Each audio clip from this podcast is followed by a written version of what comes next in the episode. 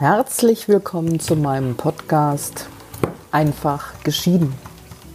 Mein Name ist Annette Diekmann und ich bin Rechtsanwältin in Sprockhövel. Ich beschäftige mich seit über 25 Jahren mit dem Thema Familienrecht und bin Fachanwältin für Familienrecht. Aufgrund meiner langjährigen Erfahrung kenne ich die Fragen, die sich bei Trennung und Scheidung stellen. Von Unterhalt über Zugewinn, Versorgungsausgleich, Ehevertrag hin zum Verfahren selbst. Und ich kenne die Antworten. Antworten, die meine Mandanten in die Lage versetzen, ihrem Ehepartner auf Augenhöhe zu begegnen, ohne Sorge zu haben, über den Tisch gezogen zu werden. Eine Reihe dieser Fragen möchte ich in meinem Podcast gern beantworten. Heute geht es um das Thema, wann muss das Trennungsjahr nicht eingehalten werden. Ich hatte ja in einer anderen Folge ausführlich dargestellt, warum, weshalb es das Trennungsjahr gibt und warum es eingehalten werden muss. Und ich hatte schon angekündigt, dass ich natürlich auch mal dazu Stellung nehme, in welchen Fällen das Trennungsjahr nicht einzuhalten ist. Denn keine Regel ohne Ausnahme in der Juristerei. Wann muss das Trennungsjahr nicht eingehalten werden? Viele von Ihnen werden vielleicht spontan antworten, natürlich dann, wenn ich die Ehe annullieren lassen kann.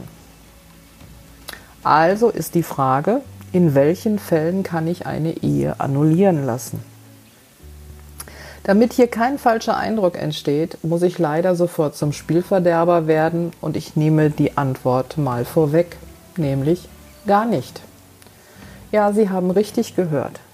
Eine Ehe kann nicht annulliert werden.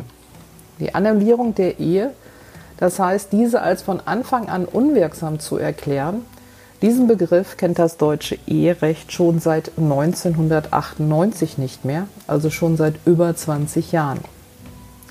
Jetzt ist die Eheannullierung nur noch ein Begriff im Kirchenrecht.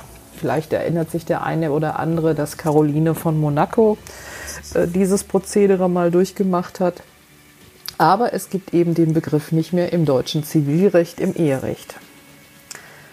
Trotzdem schwirrt der Begriff der Eheannullierung durch das Internet. Er wird aber irreführend benutzt. Denn wer von Eheannullierung spricht, möchte die Eheschließung rückgängig machen. Wie gesagt, diese Möglichkeit gibt es nach dem deutschen Recht nicht mehr. Seit 1998 gibt es vielmehr die Möglichkeit, eine Ehe aufheben zu lassen. Die sogenannte Eheaufhebung. Anders als eine Annullierung wirkt die Aufhebung der Ehe aber nicht rückwirkend. Wie auch bei der Scheidung gilt die, der, gilt die Ehe erst mit Rechtskraft der gerichtlichen Entscheidung über die Eheaufhebung als aufgelöst und hat daher nur Wirkung für die Zukunft. Nochmals, die Eheaufhebung führt also nicht dazu, dass die Ehe von Anfang an nichtig ist.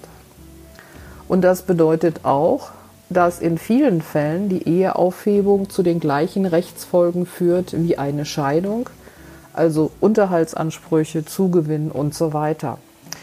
Das sind aber komplizierte Regelungen, die das äh, klären und deshalb ist das im Einzelfall zu prüfen. Es kommt natürlich auch immer darauf an, wie lange man dann verheiratet war. Wie lange man verheiratet war, das ist so ein Thema in diesem Zusammenhang. Wie gesagt, seit über 20 Jahren gibt es den Begriff der Eheannullierung nicht mehr und gleichwohl hält sich hartnäckig das Gerücht, dass wenn man sich innerhalb eines Jahres oder innerhalb eines Monats oder innerhalb von 14 Tagen wieder trennt, also zumindest ein Zeitraum, der kürzer ist als das Trennungsjahr, dann kann die Ehe annulliert werden mit dem Ziel, dass sie null und nichtig ist. Also das Trennungsjahr muss gar nicht eingehalten werden. Viele glauben das, glaube ich, weil ähm, das Trennungsjahr einhalten macht ja nur Sinn, wenn man auch schon längere Zeit verheiratet war. Und wenn man unter einem Jahr verheiratet war, muss man das Trennungsjahr nicht einhalten. Wie gesagt, das ist ein Irrglaube. In den allermeisten Fällen muss das Trennungsjahr eingehalten werden. Und das gilt sogar, wenn man sich innerhalb von 24 Stunden oder noch einem kürzeren Zeitraum Zeitraum es sich anders überlegt und irgendwo feststellt, ich habe zwar gerade Ja gesagt, aber irgendwie habe ich das Gefühl, ich habe einen Fehler gemacht. Es gibt kein Widerrufsrecht für eine Eheschließung innerhalb einer bestimmten Frist. Es gilt irgendwie der Grundsatz, drum prüfe, wer sich ewig bindet. Also nochmals, es gibt kein Widerrufsrecht. Was immer bleibt, ist die normale Scheidung mit vorherigem Trennungsjahr, vielleicht die Härtescheidung oder vielleicht doch den Weg über die Eheaufhebung. Die Eheaufhebung ist in unserem bürgerlichen Gesetzbuch seit 1998 geregelt in den Paragraphen 1313 BGB fortfolgende. Aber eigentlich ist die Eheaufhebung nicht von besonderer praktischer Relevanz. Ich kann mich an zwei Fälle erinnern, dass die Eheaufhebung mal Thema war. Der eine Fall hängt mit dem zusammen, was ich gerade gesagt habe, denn es kam zu mir am ersten Werktag des neuen Jahres ein junger Mann. Es war also wie gesagt der 2. oder 3. Januar, der mir mitteilte, dass er zwei Tage vor Weihnachten geheiratet hätte. Und seitdem habe er seine neue Ehefrau nicht mehr gesehen und er wolle jetzt und sofort wieder geschieden werden. Ich habe ihm natürlich die Dinge erklärt, die ich gerade gesagt habe, aber auch noch weiter den Sachverhalt aufgeklärt. Es stellte sich heraus, dass der junge Mann schon einige Jahre mit seiner jetzigen Ehefrau befreundet war. Sie lebten auch schon einige Jahre zusammen. Es war also keine kurzfristige Entscheidung gewesen zu heiraten, sondern in dem Sinne von wirtschaftlichen Zwängen geprägt. Die Freundin hatte im August ihren Arbeitsplatz verloren und da hatte er die Idee, dann könne man doch heiraten, dann wäre sie wirtschaftlich abgesichert. Im Weiteren stellte sich dann heraus, dass die junge Frau dann, nachdem er sie gefragt hatte, ob man nicht heiraten wolle, einen anderen Mann kennengelernt hatte und andererseits sah sie sich jetzt in dem Zwang, heiraten zu müssen, da doch alles schon geplant war. Sie traute sich also nicht, ihrem langjährigen Freund zu sagen, dass sie ihn nicht heiraten wollte. Und diese Entscheidung hat sie offensichtlich erst nach dem Ja-Wort getroffen, weil, wie ich ja gerade schon sagte, er sie nach der Trauung nicht mehr gesehen hatte. Zum Glück war die junge Frau sehr verständig und hatte auch eine gute anwaltliche Begleitung. Ich habe dann in der Tat einen Eheaufhebungsantrag gestellt mit der Begründung, dass sie ihn zur Eingehung der Ehe arglistig getäuscht hat. Und das funktionierte nur, weil die junge Frau meinem Antrag bzw. meiner Begründung bestätigt hat denn das ist oftmals das Problem, wenn man sagt, der andere hatte, habe einen getäuscht, weil er eigentlich gar nicht heiraten wollte. Die meisten Menschen neigen dann dazu, das abzustreiten. Das passt zusammen mit dem ersten Fall, den ich im Zusammenhang mit der Auf Eheaufhebung hatte. Dieser Fall liegt nach meiner Erinnerung über 20, auch fast 20 Jahre zurück. Es kam eine junge Frau zu mir, die mir erzählte, dass sie sich im Urlaub in einen jungen Mann verliebt hatte. Ich weiß nur nicht mehr genau, in welchem äh, Land sie Urlaub gemacht hatte. Auf jeden Fall konnte dieser junge Mann zur damaligen Zeit nicht ohne weiteres nach Deutschland einreisen. Sie hat also einen tollen Urlaub äh, verbracht, blieb mit dem jungen Mann im Kontakt und irgendwann kam man zu der Entscheidung, dass sie heiraten wollten, damit der junge Mann hier nach Deutschland kommen konnte und sie wollten dann zusammenleben. So geschah es dann auch und nur wenige Wochen nachdem sie geheiratet hatten, ja, sah sie ihn dann auch mehr oder weniger nicht. Er hatte, äh, ich glaube, die beiden lebten in Essen. Äh, sie, er hatte dort Freunde, Bekannte, Verwandtschaft und ähm, er kam in keinster Weise seinen ehelichen Pflichten mehr nach, sondern trieb sich mit seinen Freunden und Verwandten rum und äh, sie ging arbeiten und unterstützte ihn.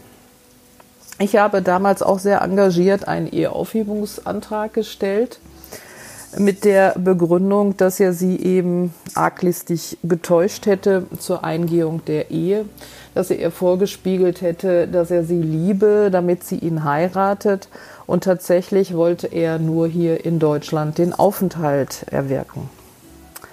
Der zuständige Richter in Essen konnte meinem Antrag mangels Beweises nicht folgen, denn der junge Mann hat natürlich nicht bestätigt, dass er nur wegen des Aufenthaltes in Deutschland geheiratet hatte, sondern erklärte natürlich vor Gericht, dass er sie liebe und dass sich das eben nur geändert habe, als er dann hier einige Wochen mit ihr verheiratet war. Das Ganze sah im Übrigen auch zuletzt das OLG Koblenz noch so, das ausgeurteilt hat, dass Liebe eben nicht objektiv feststellbar ist und daher das Vortäuschen von Liebe keine arglistige Täuschung ist. Das Verfahren, von dem ich gerade sprach, haben wir so gelöst, dass wir es haben ruhend gestellt. Es wurde dann das Trennungsjahr abgewartet, dann gab es einen neuen Termin bei Gericht und glücklicherweise hat der junge Mann dann auch ohne weiteres der Scheidung zugestimmt. Ich vermute, er hatte zwischenzeitlich eine neue Frau, die ihn heiraten wollte und die ihm dann seinen Aufenthalt in Deutschland sicherstellte. Ich möchte jetzt doch noch was zu den einzelnen Gründen sagen, die vorliegen können und dann eine Eheaufhebung begründen. Die einzelnen Aufhebungsgründe sind im Paragraphen 13, 14 BGB geregelt. Das sind zunächst einmal formelle Gründe. So zum Beispiel, wenn beide Ehepartner noch minderjährig waren. Dann, wenn ein Ehepartner geschäftsunfähig war bei Eingehung der Ehe oder wenn die Eheschließung nicht bei persönlicher Anwesenheit beider Ehegatten stattgefunden hat. Und dann gibt es natürlich das Verbot der Doppelehe in Deutschland. Bigamie ist hier ein Straftatbestand. Und auch die Eheschließung unter Verwandten in gerader Linie, so zwischen und zwischen Geschwistern und Halbgeschwistern, ist nach deutschem Recht verboten, was die meisten sicherlich wissen. Es gibt dann noch weitere Gründe und so unter anderem der Grund, der in Paragraphen 13, 14 Absatz 2 Nummer 1 geregelt ist, den ich sehr gerne zitiere, weil ich denke, dass der eine oder andere, insbesondere Ehemann, wenn er diesen Grund hört, doch nicht ganz zweifelfrei ist, ob er nicht diese Voraussetzungen erfüllt denn äh, dieser Aufhebungsgrund lautet wie folgt. Eine Ehe kann aufgehoben werden, wenn ein Ehegatte sich bei der Eheschließung im Zustand der Bewusstlosigkeit oder vorübergehenden Störung der Geistestätigkeit befand. Das meine ich natürlich jetzt etwas witzig und lächerlich. Ähm, natürlich ist das nicht so ohne weiteres möglich, sondern äh, jemand muss tatsächlich bewusstlos gewesen sein und äh, es müsste nachweisbar seine Geistestätigkeit gestört gewesen sein. Der weitere Grund ist dann, dass eine Ehe aufzuheben ist, wenn ein Ehegatte bei der Eheschließung nicht gewusst hat, dass es sich um eine Eheschließung handelt. Ähm, das sind zum Beispiel in einem Theaterspiel, könnte ich mir das vorstellen, dass man glaubt, äh, es wäre ein Theaterspiel und tatsächlich ist es dann eine Eheschließung. Ob dieser Fall wirklich so relevant ist, ähm, kann ich jetzt nun wirklich nicht sagen. Dann gibt es den Grund, dass ein Ehegatte zur Eingehung der Ehe widerrechtlich durch Drohung bestimmt worden ist. Hier haben wir dann auch wieder das Problem des Beweises, dass tatsächlich die Drohung vorhanden war. Und in Ziffer 5 ist der Fall der sogenannten Scheinehe geregelt. Und der wichtigste Fall ist der, von dem ich vorhin schon gesprochen habe. Das ist die Ziffer 3 und die lautet wie folgt. Eine Ehe kann aufgehoben werden, wenn ein Ehegatte zur Eingehung der Ehe durch arglistige Täuschung über solche Umstände bestimmt worden ist, die ihn bei Kenntnis der Sachlage und bei richtiger Würdigung des Wesens der Ehe von der Eingehung der Ehe abgehalten hätten. Dies gilt nicht, wenn die Täuschung Vermögensverhältnisse betrifft oder von einem Dritten ohne Wissen des anderen Ehegatten verübt worden ist. Arglistige Täuschung, gerade sprach ich schon davon, ist dann auch im Zweifel nicht so ohne weiteres zu beweisen, gerade wenn es um das Thema Liebe geht, wie ich das gerade schon zitiert habe.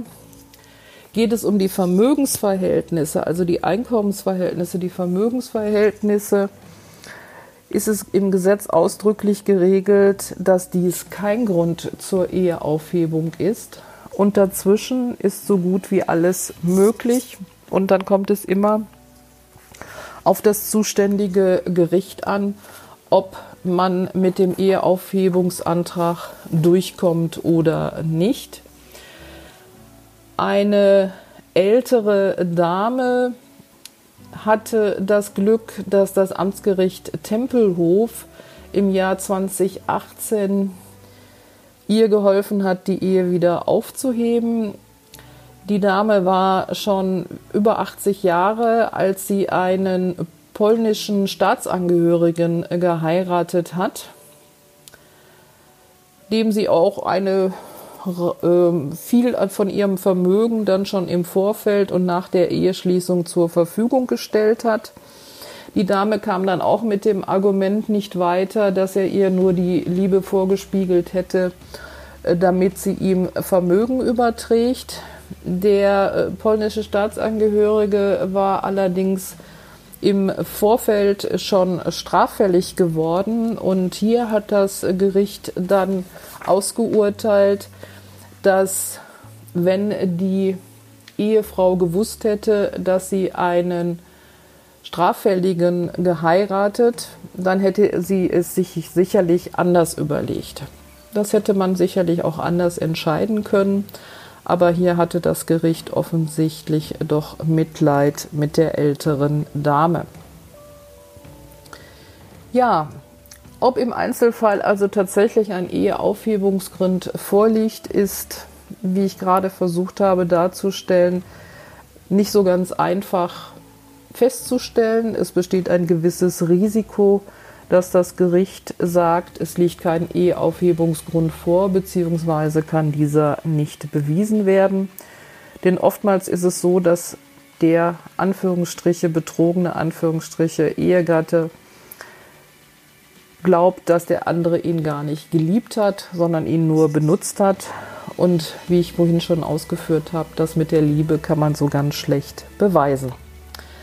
Insofern sollte man sich in die Beratung eines fachkundigen Fachanwaltes für Familienrecht geben, ob es wirklich Sinn macht, einen Eheaufhebungsantrag zu stellen oder ob es vielleicht nicht sinnvoller ist, das Trennungsjahr abzuwarten. Das muss dann im Einzelfall entschieden werden. Ich bedanke mich für heute für Ihre Aufmerksamkeit. Wenn Sie dazu Fragen haben oder andere Fragen, wenn Sie Kontakt zu mir aufnehmen möchten, gerne auch per E-Mail unter info@diekmann-recht.de.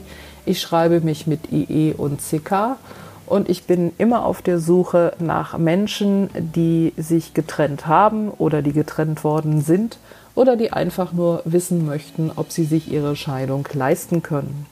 Vielen Dank für Ihre Aufmerksamkeit. Bis zum nächsten Mal.